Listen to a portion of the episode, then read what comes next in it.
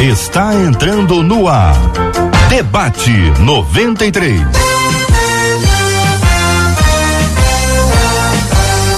Realização 93 FM. Um oferecimento Pleno News. Notícias de verdade. Apresentação J.R. Vargas. Alô, meu irmão. Alô, minha irmã. Aqui fala J.R. Vargas. Estamos de volta. Começando aqui, minha gente, mais uma super edição do nosso debate 93 de hoje, nessa sexta-feira abençoada. Sexta-feira abençoada pelo nosso Deus e Pai. Que esta sexta-feira seja um marco na sua vida espiritual, para crescimento, edificação, consolo, para que você receba alegria, esperança e fé, para que você não apenas tenha o seu tanque espiritual cheio, mas que você possa compartilhar o evangelho com outras pessoas. Lance a semente do evangelho. Não se cale. Pare de falar o que não precisa. Pare de encher a sua mente, a mente das pessoas com aquilo que não edifica, com aquilo que não gera frutos. A Bíblia diz que o semeador saiu a semear. A gente não pode andar mais por aí. A gente não pode.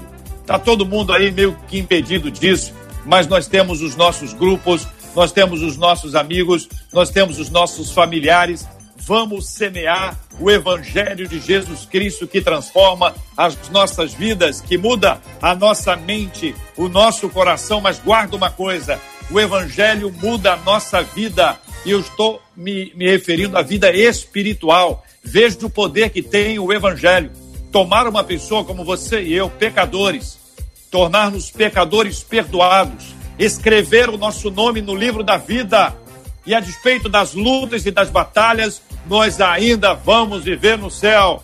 Ô Cid Gonçalves, ô Cid, lembra de uma música antiga? Era meio que um reggaezinho, eu não lembro quem cantava, dizia assim: Fui convidado para uma festa, mas não será neste mundo. Lembra dessa ou não, Cid? Não é do meu tempo, não, mas a Marcela disse que é de Paulo César Graça e Paz. Não é não, acho Ela... que não é não. Não é do meu tempo, não. Não, é não. não era do meu tempo, não. É não, não, é não. Acho que não é, não, é, não é, do Paulo César, não. Seria até bom se fosse, dava até para achar mais rápido. Vamos ver se a nossa equipe. Ô, ô Cid, a Cláudia Mérida está aí? Está entre nós? Está em casa, agora é home office ela, direto. Agora. Home office. É do Vamos grupo de risco, né? Ela já é uma pessoa missão, idosa, é, uma anciã, né? É. É, no caso dela, mais grave ainda. É muito. Realmente, você tem toda a razão. ô, ô Cid, vão dar essa missão para Claudinha. Tá em casa, Sim. né? Tá em casa. Tá, em, tá, tá, tá de home office? Tá em home, tá em home mas é office, é, né? É por aí, exatamente. É office? office? Então trata de achar o Cláudia Mérida. Quem é que canta essa música aí? Cid é, é Gonçalves, bom como é dia, é tudo na paz, querido? Quero lembrar como é que é a letra mesmo? A letra? Como ah, eu fui convidado, convidado. para uma festa que não será neste mundo. Muito bem. Entendeu? Muito bem, muito é, bem. É, essa, essa, essa é a letra bonita, bacana, estoida. Bacana. Círio, bom dia, aquele abraço, meu querido. Bom dia, meu irmão. Aliás, hoje é o dia do abraço, então receba meu abraço virtual apertado aí, meu irmão. Obrigado, meu querido. Bom dia para você que nos acompanha também aqui no Facebook da 93 FM. Hoje é dia daquele abraço à distância, assim, ó. Tá no Facebook, corre aí pro Facebook da 93 FM. Você quer mandar um abraço para quem? Fala aí. Tá no Facebook? Manda aí. Hoje eu quero mandar um abraço especial para, coloca a sua lista e marca a pessoa. Marca a pessoa, para a pessoa ir lá e ver que você mandou um abraço para ela e ela vai retribuir também o seu abraço, que vai ser uma forma bem legal da gente interagir. Tá no YouTube? Da mesma forma, galera que tá no YouTube aqui, ó, tá com a gente aqui no YouTube, manda um abraço para quem você quiser. Hoje é dia do abraço, manda um abraço e avisa a pessoa, marca a pessoa para que ela possa interagir com você também aqui no YouTube e no site rádio93.com.br. Não é isso, Marcela? Tô dando o site certo aqui, Marcelo? Eu tô acelerado demais, hein? Bom dia. Tô vendo, bom dia, mas deu certinho, rádio93.com.br. Bom dia para você, bom dia para os nossos ouvintes que já estão nos acompanhando.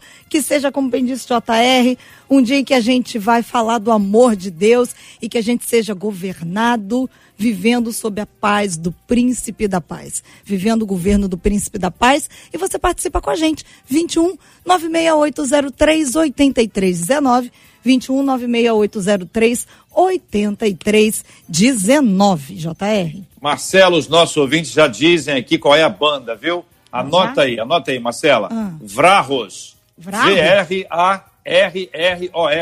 Vrarros. V-R-A-R-R-O-S. Vê okay. se acha aí para gente rodar um tá. pedacinho aí na programação tá. da 93 Deixa FM. Comigo. Mandando um abraço para quem está nos acompanhando em todos os lugares do país. Gente que está fora do Brasil, está ligada aqui conosco. Obrigado pelo carinho do pessoal sobre o debate especificamente de ontem. Estamos preparando outros debates especialíssimos, contando aí com a participação dos nossos queridos ouvintes. Muito legal a gente ter até a pessoa que discorda, tratando com muito respeito. Com muito... É o povo de Deus, é diferente. É. Você concorda, você discorda, mas há sempre um carinho, um respeito. Isso traz para o nosso coração algo muito especial. Nós queremos agradecer ao nosso Deus por essa bênção. Marcela, quem são os nossos debatedores de hoje e depois você conta qual é o tema do programa. Os nossos meninos da tela estão chegando, pastor Luiz Saião, pastor Cote, reverendo Homer Cardoso, todos os meninos já preparados. Afinal de contas, nós vamos continuar caminhando pelo Sermão do Monte. E hoje a gente começa a nossa estrada no capítulo 6 do Evangelho de Mateus, o que é que Jesus estava ensinando para eles e o que nós podemos aprender, JR. Aonde é que a gente reinicia hoje, Marcela? No capítulo de número 6 do Evangelho de Mateus. Capítulo 6. Então Isso. nós vamos, queridos ouvintes, hoje nós vamos continuar a nossa reflexão bíblica. Nós estamos estudando a Bíblia e aqui nós estamos indo pelos textos a partir do capítulo 6 do Evangelho de Mateus. O nosso propósito é o Sermão do Monte, que é que consta aqui, ó, que, que é integrado pelos capítulos 5, 6 e 7 do Evangelho de Mateus e também está lá no Evangelho de Lucas, mas nós estamos com o nosso foco aqui no Evangelho de Mateus. Pastor Luiz Saião, muito bom dia, meu querido. Seja bem-vindo ao debate 93 de hoje. Nós iniciamos ouvindo o senhor sobre esse assunto, pensando aqui a partir do capítulo 6. Vamos começar com seus destaques, depois vamos interagindo aqui com os nossos queridos companheiros.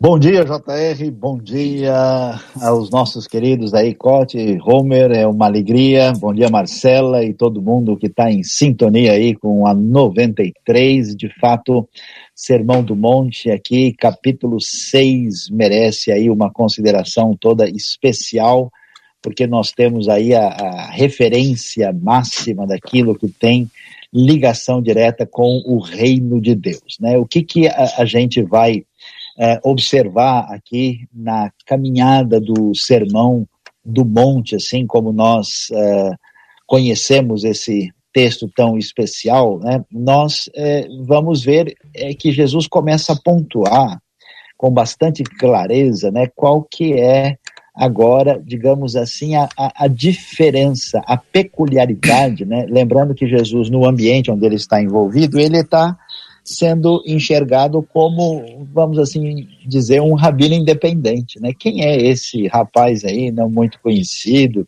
Aliás, a família dele vem de Nazaré. Nazaré fica ali na periferia da periferia, né? Nazaré é muito além do que a gente pode imaginar. Na verdade, Nazaré é periferia de Séforis, né? Então, que, será que esse homem tem alguma coisa a dizer?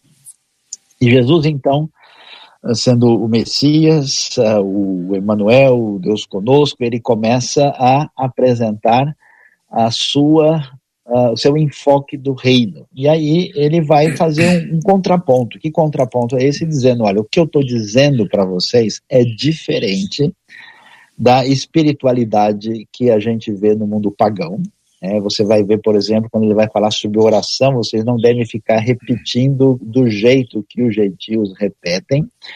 Uh, o que eu estou dizendo para vocês não é a mesma coisa que vocês estão ouvindo, especialmente dos fariseus, que se entendem como o, o, os reis da hermenêutica da época.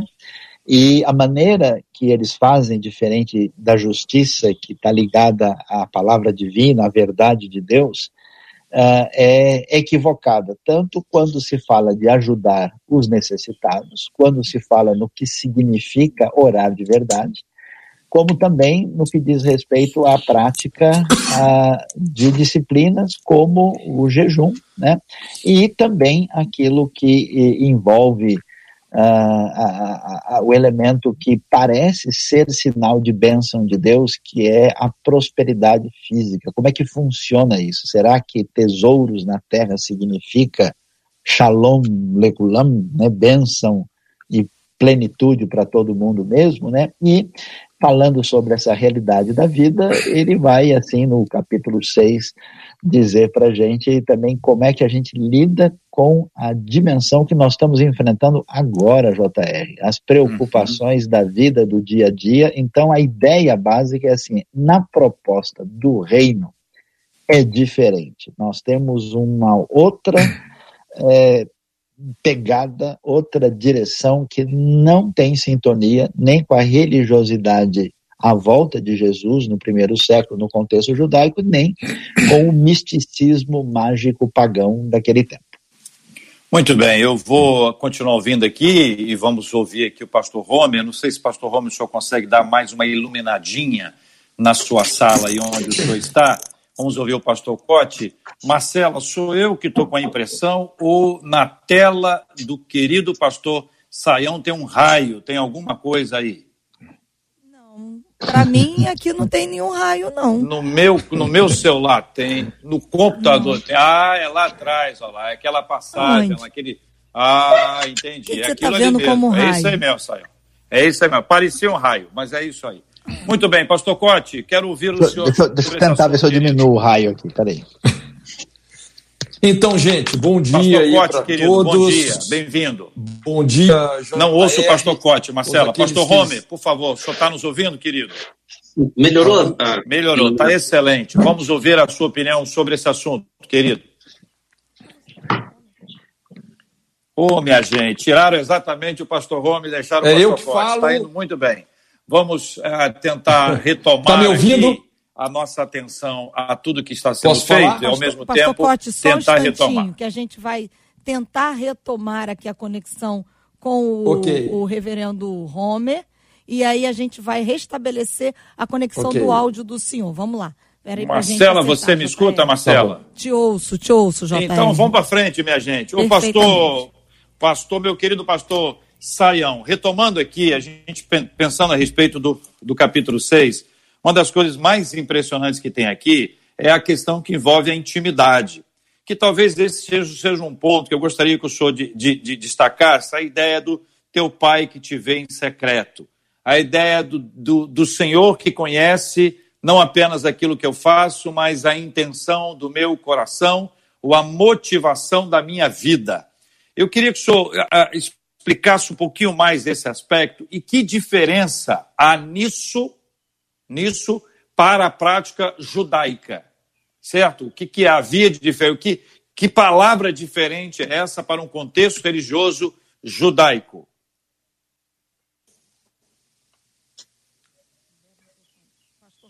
Muito bem, agora eu não ouço ninguém mais.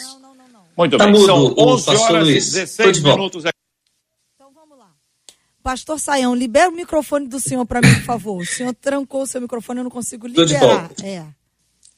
Vê se o senhor Alô, alô, alô, desculpa. Responde a pergunta do JR Perdão. e depois a gente volta para o reverendo Romulo. Ok, desculpa aí. É bom, é, é o seguinte, a gente tem que ver, é, a gente tem é, é, elementos judaicos muito diferentes, né? Não existe um, um, um perfil judaico. Uma coisa era a comunidade Qumran, né? Outra coisa era o mundo farisaico, o mundo saduceu, mas assim, é, Jesus, do jeito que ele fala, ele tem uma proximidade de interação maior e que causa também o contraste maior com o contexto farisaico que dizia, olha, a gente tem a nossa resposta nas escrituras e vamos debater sobre elas, né?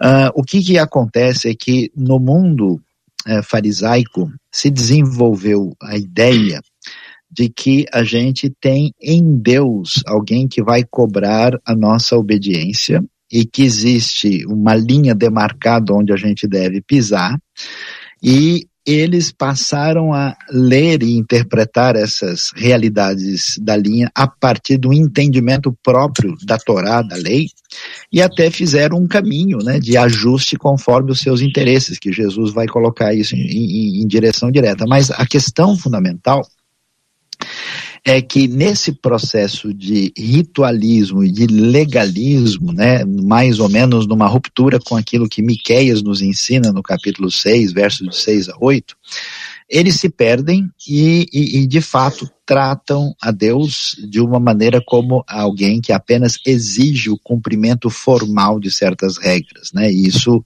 derivou-se dentro da tradição mais religiosa do judaísmo até hoje, né?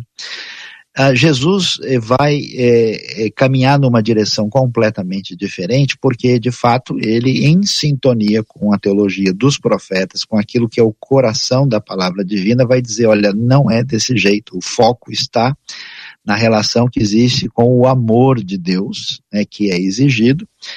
Uh, e a partir daí, uma coisa que não aparece só no Novo Testamento, mas que vai ser a ênfase de Jesus é que Deus é chamado de Pai. Né? Pai no sentido daquele que cuida, que ama, que está próximo, e aí, em vez da gente seguir né, simplesmente uma um formalismo ritual, a, a, oração que ele apresenta, ela tem essa dimensão tão significativa que Deus não é só o Senhor do universo, Deus não é só o Criador de tudo que existe, Deus não é só aquele que exige a sua vontade, mas ele é pai, e ele é pai da comunidade, por isso ele é nosso, e ele tem domínio de tudo, então ele está nos céus, mas ao mesmo tempo a sua vontade deve ser feita na terra. Então essa dimensão, ela é muito profunda, e ela bate de frente contra essa ideia de ritualismo externo que tinha perdido a sua verdadeira espiritualidade e que causa toda a a situação de enfermidade espiritual no ambiente da época de Jesus. Então ele nos convida, e eu diz, vou dizer uma coisa para vocês. Esse é o problema nosso até hoje, né? Eu conheço muita gente dentro de igrejas é, que sofre da mesma enfermidade que atacou o judaísmo do primeiro século, né? A relação com Deus é tudo, menos de pai, né? É um Deus que cobra, que exige, é um Deus que a gente tem que pisar no quadrado, ou é um Deus que simplesmente não está nem aí para nada e, e, e não é a figura de intimidade pessoal profunda do Pai, conforme a gente vê aqui no capítulo 6 de Mateus. Reverendo Homer, vamos lá, tá, Reverendo Homer. Sim, bom, bom dia para todos, agora consigo, né? é, é interessante a gente estar tá pegando essa parte agora do capítulo 6, porque nós estamos saindo de um capítulo em que Jesus, por várias vezes, usou um contraste com aquela religiosidade da época, uh, uh, como o pastor Luiz Saião disse, né, contra o paganismo e eh, poderíamos dizer o paganismo vivenciado dentro da própria religiosidade judaica, com diversos preceitos que foram ensinados diferentemente da forma que a lei expressava.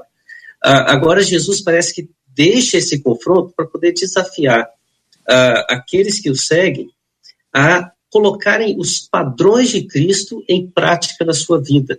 E ele vai trabalhar padrões bem práticos de uma religiosidade que parece não se expressar apenas na, uh, na, no ambiente cultivo.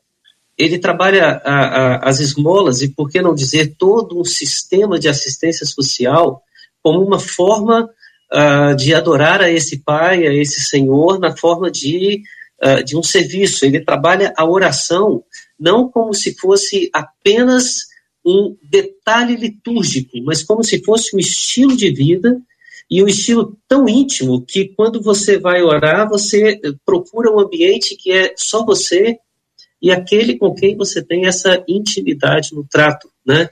E ele vai trabalhar a questão do jejum como sendo uh, uma, uma necessidade nossa, uh, não algo para ser visto. Né?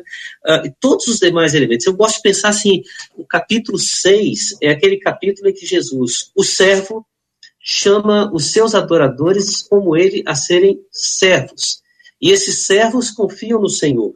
Por isso eles podem andar seguros, eles podem ter confiança e eles podem ter a paciência necessária de que o Pai está cuidando de todas as coisas. Por isso ele termina, ele começa falando dessas práticas que devemos ter como fruto de uma adoração, de uma relação de intimidade com o Pai, e ele termina dizendo: para que ter ansiedade? Aliás, tópicos extremamente importantes para serem vivenciados hoje, né?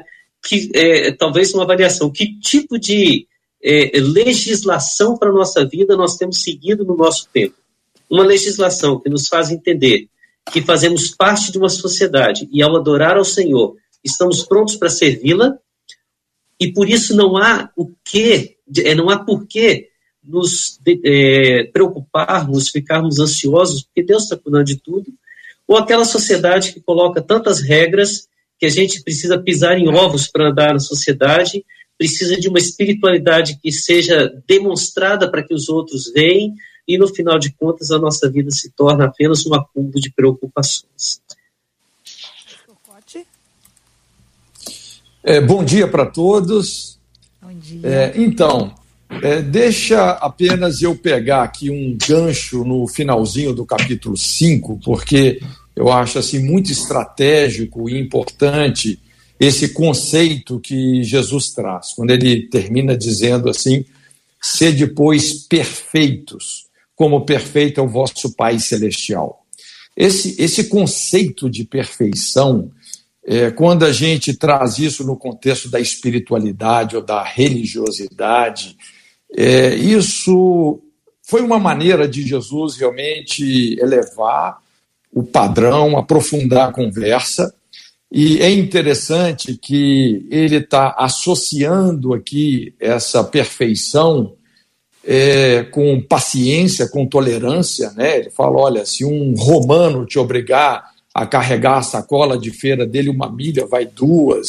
Se te bater numa face, oferece a outra. Se te pedir a capa, dá a túnica. Sede, pois, perfeitos, como perfeito é o vosso Pai Celestial, que faz o sol nascer sobre bons e maus e a chuva cair sobre justos e injustos. Então, é importante entender que essa perfeição de Deus, a qual Jesus nos desafia, ela não comunga com a intolerância, mas ela é o baluarte da paciência. E nós temos, como o pastor Luiz bem colocou, uma revelação de Deus incrível aqui, porque Deus é muito mais do que um Deus todo-poderoso. Ele é Pai. O Pai faz nascer o sol sobre bons e maus, a chuva cair sobre justos e injustos. Então, a partir disso, desse conceito de tolerância, paciência, longanimidade, que define é, de verdade essa perfeição divina, ou seja, ser perfeito não é você ser uma pessoa toda quadradinha, cheia de regras e pobre de vida, mas é, é a paciência, a tolerância, não é? Então Jesus ele aprofunda a conversa falando sobre a nossa ética devocional. Então, são vários temas aí. Ele fala sobre as ofertas, ele fala sobre a oração, que eu chamo aí o famoso seminário do quarto, né? É, entra no seu quarto em secreto, busca Deus que te recompensará publicamente. Ele fala também sobre o jejum. E como o pastor Homer bem colocou, ele culmina é, no descanso, que é o ápice da fé. Então, é, veja bem, é, ele tá, Jesus realmente ele está falando aqui com os seus discípulos, ele está colocando os alicerces do reino de Deus para a igreja. Né? Interessante que no Antigo Testamento nós temos Moisés e outros colocaram os fundamentos para você restaurar os alicerces de uma sociedade ou de uma nação. Mas aqui, principalmente nas bem-aventuranças, nós temos os alicerces da espiritualidade, é, a, a, direção como o reino de Deus flui, que é, é do céu para a terra. É? Então ele fala quando. Você pode, sempre quando ele fala sobre ofertar, jejuar, orar, ele está falando quando. Ou seja, isso é esperado de nós. Não é? E a maior crise aqui é, é a crise do como fazer essas práticas dependendo de como fazer essas práticas, elas inclusive podem perder o seu valor e conspirar contra o seu objetivo. Então Jesus ele confronta aqui vários erros, que eu diria assim, são erros crassos no exercício da espiritualidade, né? É, Jesus ele fala sobre essa questão de você dar a oferta para ser visto pelos homens, você orar para manipular respeito espiritual, você usar de repetições para aumentar o tempo de oração e impressionar as pessoas. Nós sabemos que o, segredo de orar sem cessar não é orar sem cessar, mas é você estar continuamente sensível, dependente, confiante na ajuda divina. Eu sempre digo que Deus ouve a oração, mas ele responde à fé. Então, ele, ele também confronta essa questão aqui de você orar sem perdoar, que é um ponto muito contundente, né? É, eu sempre digo assim que um dos pecados imperdoáveis é a falta de perdão. Não é? é a justiça da cruz é o perdão. Nós não podemos oferecer para os outros uma graça aquém daquela que nós recebemos de Deus. É, como alguém já disse, né, a oração amargurada é macumba gospel. Né? Então não tem como você orar sem perdoar. Jesus também confronta essa questão do jejum teatral, não é? Fazer aquela cara assim, de sem estar jejuando. Então, ele, ele confronta a essência é, dessa religião, uhum. é, essa síndrome dos fariseus, que se fundamentava num padrão externo de santidade, é. compensando realmente a corrupção interna. Normalmente, Ô, pastor Cote, Sim. Pastor Cote, eu gostaria de, de, de, de interagir e começo com, com, com, o senhor nesse ponto onde o senhor está, para fa fazer algumas perguntas pontuais aqui sobre o texto bíblico. E a, a sua resposta, se o, o pastor Saião e o pastor Homer, se eles discordarem, aí eles se manifestam assim, eu discordo disso aí. Na minha opinião, Sim. tem outro olhar. Se eles concordarem só entendeu? O senhor disse tudo, para eles está bom, eles não vão dizer nada.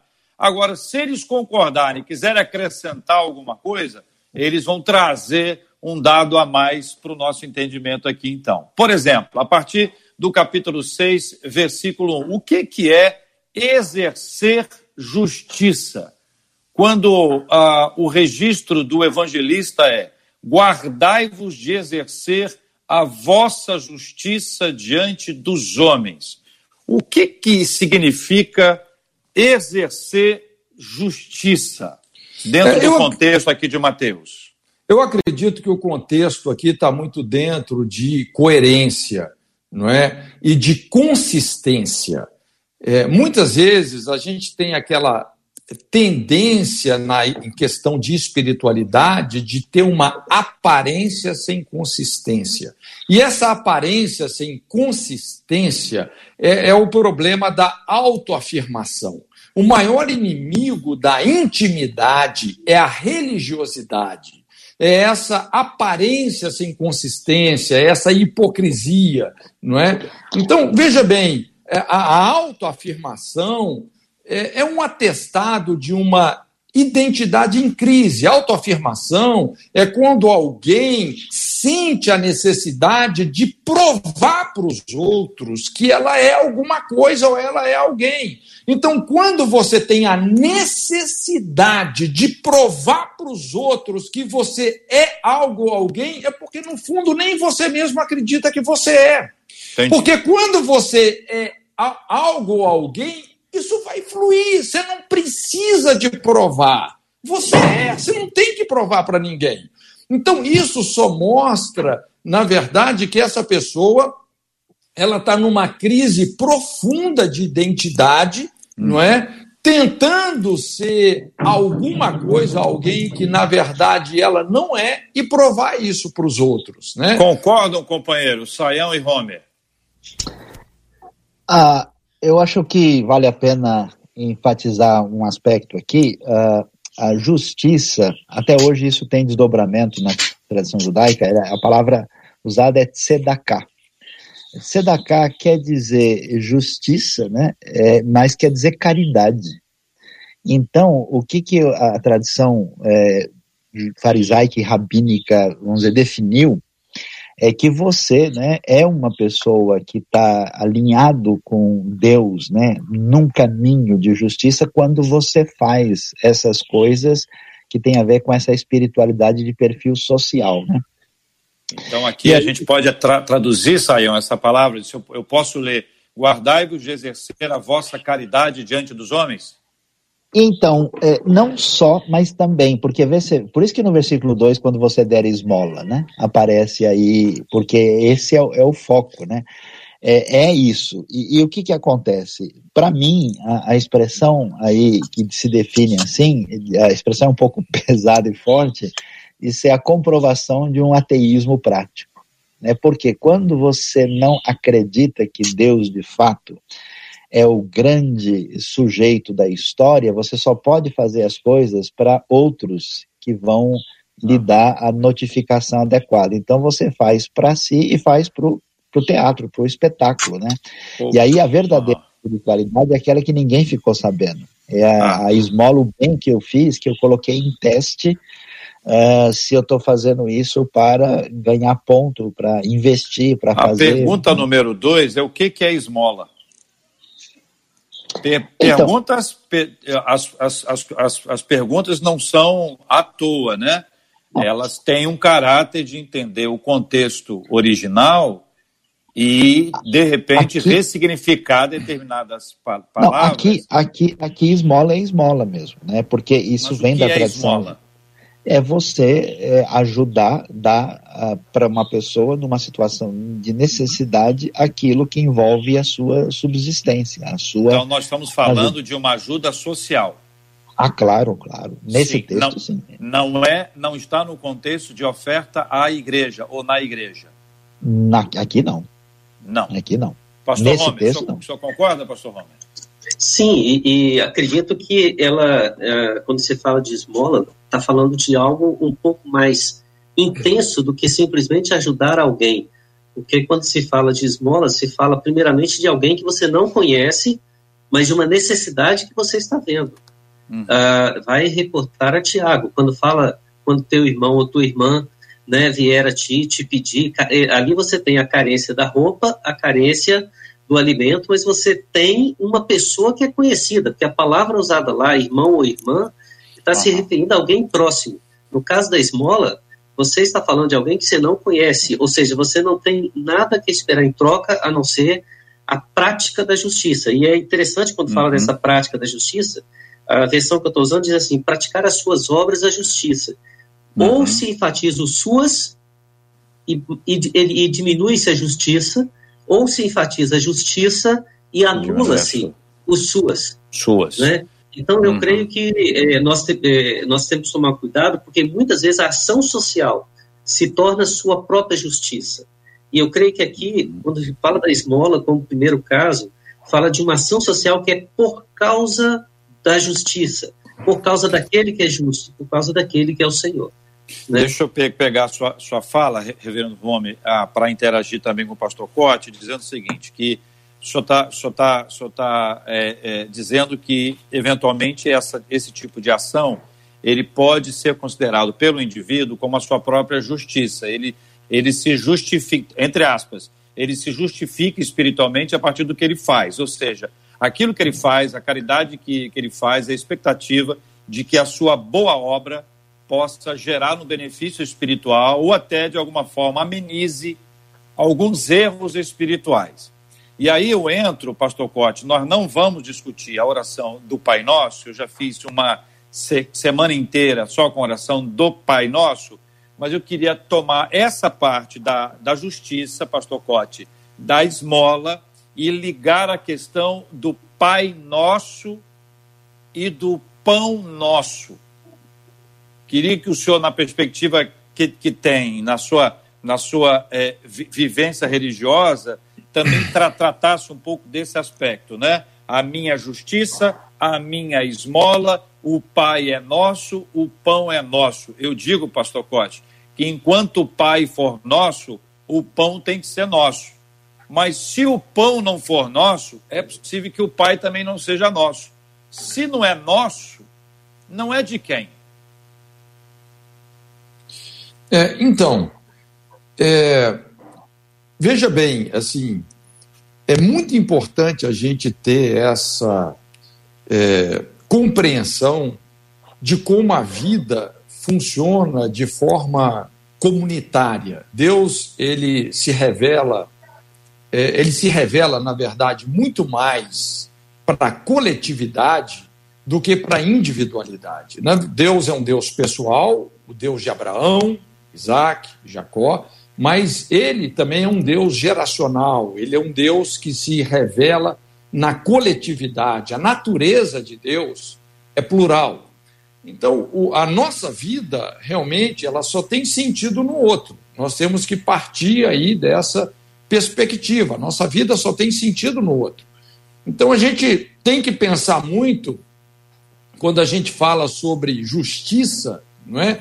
A gente tem que pensar muito em questão de compartilhamento, né? De estarmos na mesa compartilhando uns com os outros, né? esse conceito aí da justiça, né, como foi muito bem colocado, ele tem muito a ver com é, é, amarmos sem esperar receber recompensa, mas o, o, foco principal aqui, realmente, que eu penso que Jesus está tratando, é em lidar com essas plataformas manipulativas, não é? De você fazer do exercício da espiritualidade um pretexto para galgar respeito, galgar consideração, não é?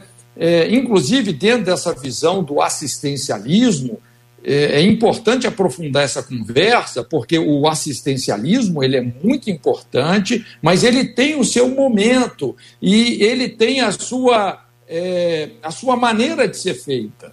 É, eu costumo dizer que o assistencialismo demorado, não é? Normalmente o assistencialismo ele tem um caráter emergencial, mas se você começa a demorar, ele, tem, ele, ele é de curto prazo. Quando você vai ajuda, ajuda, ajuda, você acaba viciando aquela pessoa é, na miséria, numa mentalidade uhum. dependente, não é? Uhum. Então, o, o, assistencialismo demorado, ele não fortalece o pobre, ele fortalece a pobreza, ele fortalece uma mentalidade de pobreza. Por Entendi. isso que é muito importante a gente falar em desenvolvimento comunitário. Principalmente no Antigo Testamento, a gente vê muitos princípios assim que impediam a pobreza. Por uhum. exemplo, uma pessoa que perdeu a sua terra, perdeu tudo, e de repente ele tinha que trabalhar agora, ser servo de alguém para subsistir, quer dizer, ele, tinha um tempo para isso, que era seis uhum. anos. No sétimo ano, ele teria, é, nesses seis anos, ele se recuperava, depois ele teria que ser despedido em liberdade, despedido forro. Então, uhum. existem muitos princípios na Bíblia uhum. é, que são princípios de desenvolvimento comunitário. Lógico que Jesus está eh, confrontando aqui todo esse farisaísmo que nós falamos, né, uhum. que se fundamenta no, no, assistencialismo, que hoje, muito presente na nossa política, o assistencialismo eleitoreiro, os políticos, eles descobriram uma maneira de ganhar eleições, não é? Uhum. É bolsa aqui, bolsa ali, bolsa ali, quer dizer, é uma codependência de ganhar uhum. eleição com manter uma população na pobreza. Então, essas coisas precisam de ser confrontadas profundamente, é. não é? Pastor Por uma, uma igreja coerente. Isso aí também pode ser a, a, aplicado à dependência intelectual ou dependência espiritual. Há pessoas Sim. que deixaram de pensar porque sabem que o senhor pensa. Então, se o senhor pensa, é mais fácil eu perguntar para o senhor do que eu mesmo pensar. Isso. E até a dependência espiritual. Se o senhor está então, orando, é, é se o, senhor eu, está orando pela minha vida, eu me sinto protegido. Eu nem vou orar mais. É aquela Sim. pessoa que já não ora. Agora, deixa eu dar um avanço aqui. Então, olha só um parênteses aqui, aqui, JR, só um parênteses. Claro, olha só, é, é, inclusive, e essa é a base da cosmovisão marxista, que é uma transferência de responsabilidade. Você transfere a responsabilidade do povo para o governo ou da pessoa para o pastor, não é?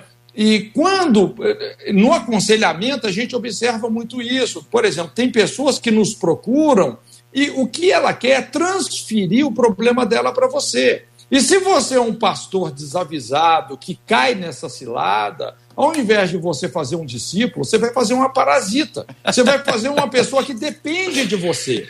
Entendeu? Tá você não está ajudando essa pessoa, você está reforçando o ah. problema dela, a dependência dela. Isso é, é doentio, né? Pastor Homer, me diga uma coisa. Me diga uma coisa. É, Mateus 6, 19 e 21, ele está mais conectado a 1 a 8, 16 e 18?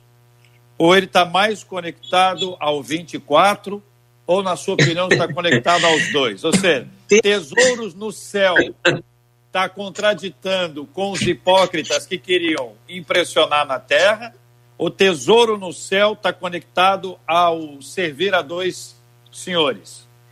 Deixa eu pegar um gancho em cima da, da pergunta anterior e colocar um, um, uma visão que eu, eu vejo nesse texto e de repente seja um assunto para debate. Eu creio que a gente costuma enfatizar muito a pessoa que dá a esmola, a pessoa que ora, a pessoa que vai receber o pão e a pessoa que vai fazer o jejum.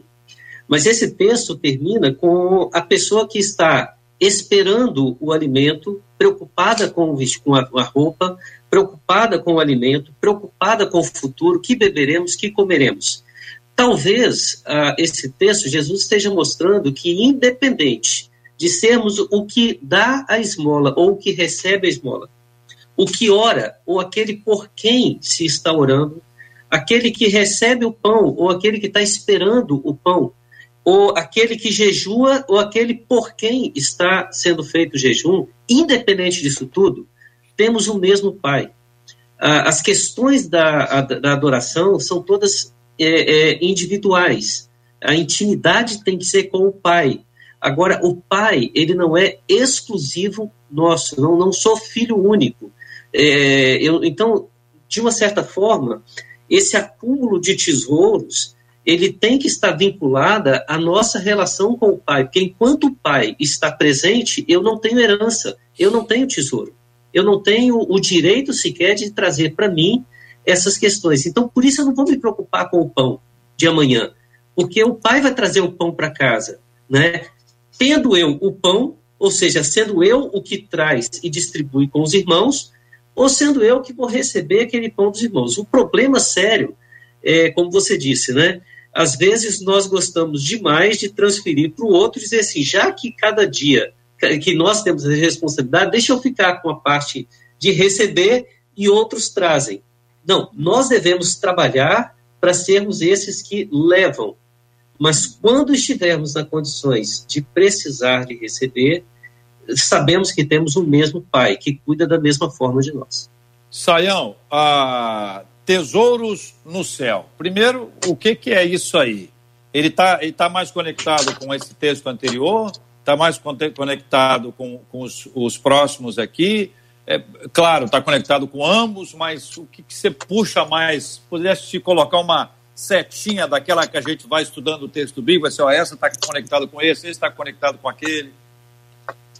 Então, uh, na verdade, é, a coisa começa lá em cima, né, no 19 aí, com os tesouros, e eu diria que daí para frente a gente vai até o 32, né? Uh, e qual que é o elemento que, que a gente pode observar aí? Né? A gente é, é chamado no reino a fazer a escolha uh, definitiva, né? quer dizer, Jesus não deixa a brecha para você ficar no meio do caminho, ou você escolhe o tesouro do céu, ou escolhe a luz, ou escolhe Deus, porque o, o teste último aqui é descobrir qual que é, de fato, a nossa maior ambição. O que que a gente procura? Quando na relação com Deus a gente perde a sintonia, não tem como ficar no vazio. Você vai escolher um substituto. Então todo comportamento humano, por definição, é idólatra.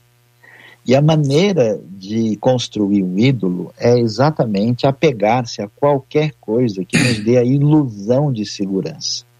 Essa ilusão de segurança ela é reforçada né, por aquilo que é, é, é, atribuído a mim, por isso é tão importante a fama, né, apresentar-se com a justiça, aquilo que era o sinal da misericórdia diante do necessitado, que vem do tratamento de Deuteronômio 15, 7 em diante, e que quando é feito da maneira em sintonia com Deus é elogiado, por isso que Cornélio, né, por exemplo, a sua oração e as suas esmolas subiram diante de Deus, quando isso entra numa outra dimensão, a coisa é preocupante. E aí vem um negócio que eu não sei, não sei nem se eu falo JR, porque acho que eu vou ser expulso do debate. E, e aí o pessoal vai todo mundo desligar o rádio, nunca mais vai querer ouvir a 93 e vai mandar prender o Saião, que o Saião é doido de pedra, né? Na verdade, o texto quer dizer que quando a gente se preocupa com coisas materiais, ao ponto delas dominarem a nossa atenção, consumir a nossa energia e trazer uma ansiedade atormentada, a gente comprova que a gente não tem confiança no Pai. E aí, esse é o caminho dos pagãos, esse é o caminho da religiosidade é, perversa que se desenvolveu lá na ocasião, né? E por isso a proposta de Jesus é radical, porque é, esse que é o negócio. Né? A gente não é chamado a entregar oferta, a gente não é chamado a entregar esmola, a gente não é chamado a dar dízimo, a gente é chamado a dar tudo. Quem não renuncia tudo quanto tem não pode ser meu discípulo. Então eu posso me relacionar com qualquer coisa nesse mundo.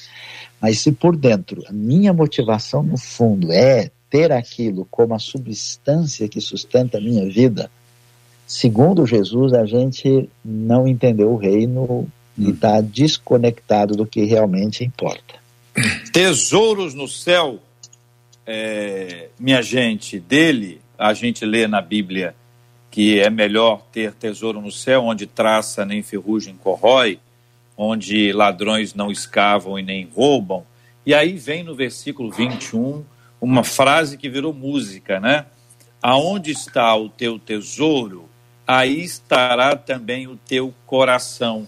E nessa linha eh, de, de, de órgãos, né? Jesus fala sobre o coração e, na sequência, ele fala sobre os olhos. E a pergunta é: o que são os teus olhos? Ele está conectado ao capítulo 5 versículo 29, se o teu olho direito, e aí a história ali que envolve o adultério, o que são os teus olhos aqui nesse contexto em que nós estamos, na distinção que ele faz entre ah, luz e trevas, né? Se porém os teus olhos forem maus, todo o teu corpo estará em trevas. Portanto, caso a luz que há em ti há sejam trevas, que grandes trevas serão. Jesus até fala de uma luz que é trevosa. Tem essa palavra, Marcela? Não sei se tem, não. E aí, pastor Cote, pastor Rome, fiquem à vontade. É, então, é, quando fala que os teus olhos, é, o sentido aqui é, tem muito a ver com aquilo que de fato você está concentrando toda a sua atenção, né? É, como já foi bem colocado aí, a partir aqui do verso 19 até o 34, é, eu acredito que Jesus aqui, ele é, ele está trazendo um conceito muito importante de fé fundamentado no descanso. A, a incredulidade e a ansiedade andam juntas. É, onde a ansiedade nada mais é do que um sintoma da nossa descrença, da nossa incredulidade, da nossa insegurança. Assim como fé e descanso andam juntos. Não é? Eu costumo dizer que o descanso é, é o lugar mais elevado da fé. É quando você é, realmente entregou todas as suas é, ansiedades, todas as suas expectativas, você não ouve mais barulho, você não ouve o barulho das adversidades, das potestades. Então, quando você descansa, você ouve a Deus. E o que, que é fé? Fé é você ouvir a voz de Deus e concordar com ela. Então nós temos aqui o que eu chamo aqui a versão cristã do princípio do sábado. Apesar da palavra sábado não aparecer aqui, não é? Mas a minha ênfase não está no dia, está no princípio. Então Jesus ele vai desenvolvendo exatamente esse tema, né? Você buscar segurança nas riquezas e não em Deus, isso vai nos levar à avareza. A questão aqui não é o dinheiro, é como você se relaciona com ele. O dinheiro é um excelente servo, mas é um péssimo senhor. É? A partir do momento que, ao invés de, de você usar o dinheiro, você passa a ser usado por ele, realmente isso vai causar um desequilíbrio é, psicoemocional, orgânico, vai entrar uma ansiedade destrutiva, não é? Então, a maneira como a gente observa é, é, Jesus, ele coloca aqui a versão dele da lei do sábado, quando ele fala: não andeis cuidadosos por aquilo que haveis de comer, beber, dormir, e ele começa a mostrar esse cuidado de Deus, não é? E ele termina aqui com a chave do descanso, dizendo: buscai em primeiro lugar o reino de Deus, as demais coisas vos serão acrescentadas. Então, quando a gente pensa no princípio do sábado, né, veja bem que o sábado tem vários aspectos, né? O, a lei do sábado tem um aspecto memorial, porque ela nos lembra de que Deus criou todas as coisas em seis dias e no sétimo ele descansou. Ou seja, a criação sem o descanso, sem a adoração, sem, sem a, a contemplação é incompleto. O sábado tem um aspecto social, porque estabelece uma proporção correta entre trabalho e descanso, né? Seis dias você trabalha, um você descansa. Se você inverter isso, você vai ter sérios problemas. Uma pessoa que descansa seis dias e trabalha um só, então, aqui você tem esses dois extremos, duas maneiras de você quebrar a lei do sábado, não é? Que é a preguiça, né, a ociosidade ou a ansiedade, que é altamente destrutiva. A, Bíblia também fala sobre esse aspecto cerimonial do sábado, é um aspecto mais didático, né? Então, o sábado nos ensina que a base da santificação não é o mérito, mas é a entrega, não é? E também um aspecto moral né, que é o mais importante, é o que mais nos interessa. Em Mateus 11, 28, veja bem que Jesus aqui, ele quebra todo esse, esse cerimonialismo é, quando ele chega e faz esse apelo, que aparentemente é fácil de obedecer, mas não é, exige muita disciplina, quando ele fala: Vinde a mim, todos vós que estáis cansados, sobrecarregados, eu vos aliviarei, aprendei de mim, porque sou manso e humilde de coração, e encontrareis descanso para as vossas almas. O que, que Jesus estava dizendo? Ele estava dizendo: eu sou o cumprimento absoluto, o cumprimento moral de todo esse cerimonialismo que vocês têm observado por séculos. Uhum. Eu sou o sábado. O sábado não é um dia, o sábado é uma pessoa. E se é uma pessoa, é um estilo de vida, como Paulo fala, lançando sobre ele toda a vossa ansiedade, porque ele tem cuidado de vós. O que, que adianta, não é, você é, ter um dia de folga, por exemplo, mas se uhum. você é uma pilha de nervo, você vive de colapso nervoso, um colapso nervoso, de crise de preocupação em crise é. de preocupação. Você não está guardando o sábado. Você está violando eu... o sábado e provavelmente isso vai te destruir. Não é? Uhum. Então Jesus ele está internalizando, chamando Sim. realmente o conceito do sábado por uma responsabilidade moral de entrega e adoração. Infelizmente o tempo está voando, eu tenho que encerrar, mas quero ouvir ainda o pastor Homer sobre esse assunto, pastor, por gentileza. É, até eu, eu vejo essa cena como aquela pessoa que está entrando numa caverna com aquela lâmpada, né, aqui é, na verdade, aquela lâmpada está direcionando todos os seus passos. E se essa lâmpada não tiver uma clareza suficiente para iluminar o caminho, aquilo que está no Salmo, lâmpada para os meus pés é a tua palavra e luz para os meus ensinos, não se cumpre. Uh, então, de certa forma, quando ele coloca aqui que se a luz que existe em você são trevas, é como se estivesse dizendo: você nunca vai conhecer o Pai verdadeiramente se os teus olhos não o iluminarem. Por isso que os olhos são a lâmpada uh, do corpo, né? Vai te levar a conduzir a sua vida toda no caminho do Senhor. Muito obrigado, pastor Homer. Marcela Bastos, Marcela. Olha, JR, os nossos ouvintes estão aqui, olha, agradecendo. Um ouvinte diz assim: Eu estou amando o debate, muito bom aprender com vocês, é maravilhoso. Os ouvintes estão dizendo assim: Ó, dobra o tempo, porque é pouco tempo para o Sermão do Monte com vocês. Teve um ouvinte que disse assim: O debate 93 tem sido a melhor coisa que tem acontecido na minha vida nesses dias. E diz: Eu estou de segunda a sexta ligados em você e não perco nada.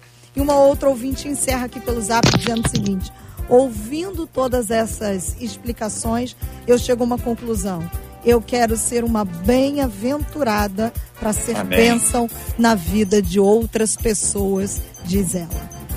Amém. Quero lembrar aos nossos ouvintes que o debate fica disponível no nosso canal do YouTube da, da, da, da rádio e você pode acompanhar sempre. Pode fazer uma pesquisa lá. Você está aí no sábado, às vezes está aí numa está sem uma atividade específica, você pode buscar lá para fazer uma pesquisa, para ouvir outra vez. Não apenas isso, como compartilhar. E eu quero desafiá-lo a compartilhar, tá no, no YouTube. Você pega lá e manda para o WhatsApp de alguém, a um grupo de pessoas, um grupo de estudos que você tem na sua igreja, os pro, pro, pro, professores da escola bíblica, os líderes de célula que você tem, você diz, olha, eles precisam aprender isso aqui, é uma perspectiva de reflexão, de nós aprofundarmos aqui nas Sagradas Escrituras. Muito obrigado, pastor Luiz Saião, um forte abraço, meu querido. Eu que agradeço, JR. Deus abençoe a todos os nossos queridos. Aí um abração especial aí, tanto para o nosso querido Corte como o Homer, para Marcela, para você, para toda a audiência aí da 93 e que Deus nos abençoe e nos ajude, porque olha, depois a gente depois de ouvir o Sermão do Monte, a gente fica com a bola meio baixa assim, pedindo a misericórdia de Deus, né? Que Deus nos ajude a não ficar segurando na gente mesmo e descansar nesse esse shabat aí que a gente ouviu de maneira tão especial. Pastor Rome, obrigado, um abraço. Eu agradeço a JR, Marcela, Luiz Saião, Cote, todos os ouvintes e toda a equipe 93. Obrigado por essa oportunidade. Que Deus nos abençoe e realmente rumo ao desafio de viver esse sermão. Amém. Pastor Cote, obrigado, um abraço. Gente, muito obrigado. Obrigado, Pastor Luiz, Pastor Homer, JR, todos aqueles que nos ouviram. Um beijo no coração de todo mundo. Maravilha. Marcela Bastos. JR, lembrando aos nossos ouvintes que, além de compartilhar o, que já está no YouTube, o programa e também no Facebook, se você tem Deezer, se você tem Spotify, Apple Podcast, Google Podcast, o Debate 93 também está lá, JR. Então, é só pegar, compartilhar, está em forma de podcast lá, claro, sem imagens, e aí você pode compartilhar e abençoar a vida de alguém também. Maravilha. Acharam a música aí, Marcelo? A música tá aqui, JR. Tá aí? Tá. Então vou fazer o seguinte: nós, nós, é porque aqui para a gente ouvir um, um pouquinho mais, mais complexo, nós vamos orar juntos agora. Vou pedir o reverendo Homer para orar conosco, por favor. Nós vamos apresentar aqui sempre o tema, né? A, a, a graça divina sobre nós, para que nós vivamos essa realidade que aí está. Quero encorajar os nossos ouvintes a estudarem a Bíblia. Tem que ter tempo, gente, para examinar as Escrituras. É um, é um, privilégio grande, maravilhoso. Que Deus abençoe a todos. Nós temos orado, Pastor Rome, todos os dias pela cura dos enfermos. Temos orado pelo consolo aos corações enlutados. Marcela tem acompanhado há alguns dias, eu tenho dito. Eu estou prontinho, prontinho, prontinho para ver o milagre de ver é, governo federal, estadual e municipal se assentando à mesma mesa ou nas mesmas telas para interagir para resolverem os problemas que nós temos enfrentado. E ontem, pela graça de Deus, eu digo isso aqui com muita alegria, o presidente e os governadores se reuniram e até os, os go governadores que têm feito uma oposição uh, bastante enfática ao presidente disseram que saíram de lá com a bandeira branca, e as coisas se acalmaram, que foi uma reunião surpreendente. E nós vamos continuar a orar, pedindo a Deus que haja entendimento dos governantes para que eles possam trabalhar para o bem do, do povo. E aqui o povo aqui não é nenhum sentido de hipocrisia, não. O povo é no sentido de todo mundo, todas as pessoas, o pobre, o rico, o que mora ali, o que mora lá. Nós temos orado pelo consolo de Deus ontem e hoje. Ah, ontem, hoje, anteontem, ontem e hoje nós temos tido perdas de, de, de jovens que têm sido alvejados aí por balas, entre aspas, perdidas. Inclusive, um dos casos mais emblemáticos de um menino cristão. Menino cristão. O pai disse que a vida dele era a escola, era a igreja, eram jogos, né? Videogamezinho. E a gente sabe o quanto isso dói para o coração de qualquer um. O quanto uma igreja, numa hora como essa, sofre. O quanto nós precisamos de ter justiça, de ter sabedoria na gestão da segurança pública também. Nós vamos orar após a nossa oração com as despedidas dos nossos queridos. A gente vai ouvir aí uma partezinha dessa música, já na parte chave aí, né, Marcelo? Antes de receber a bênção apostólica cantada. Vamos orar.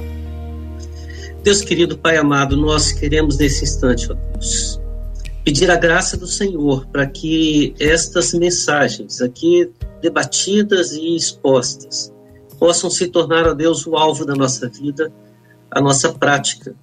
E de forma muito especial, Deus, nesse tempo em que tanto somos desafiados a colocar a nossa confiança, a nossa fé no Senhor.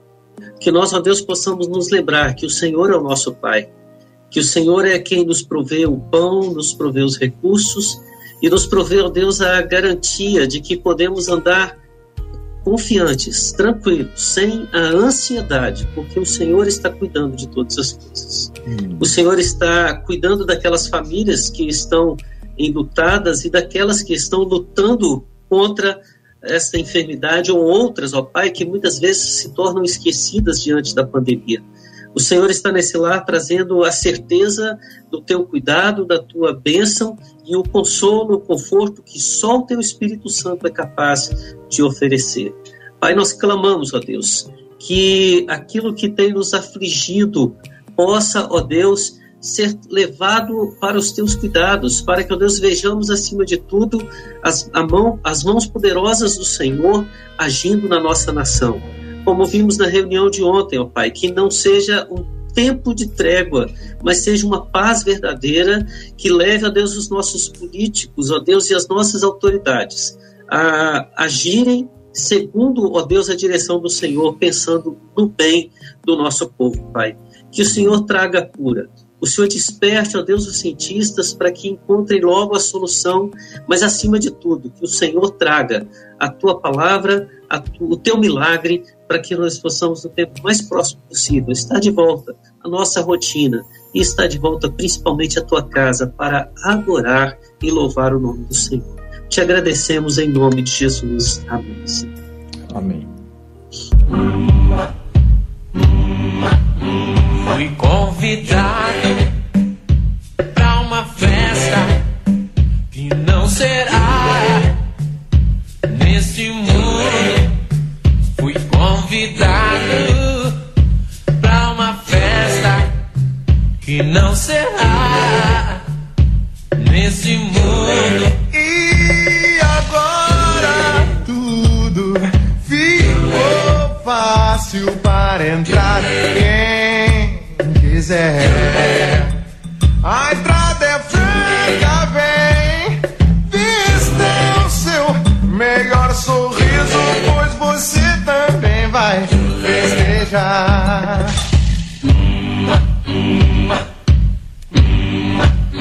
Fui convidado oh, pra uma que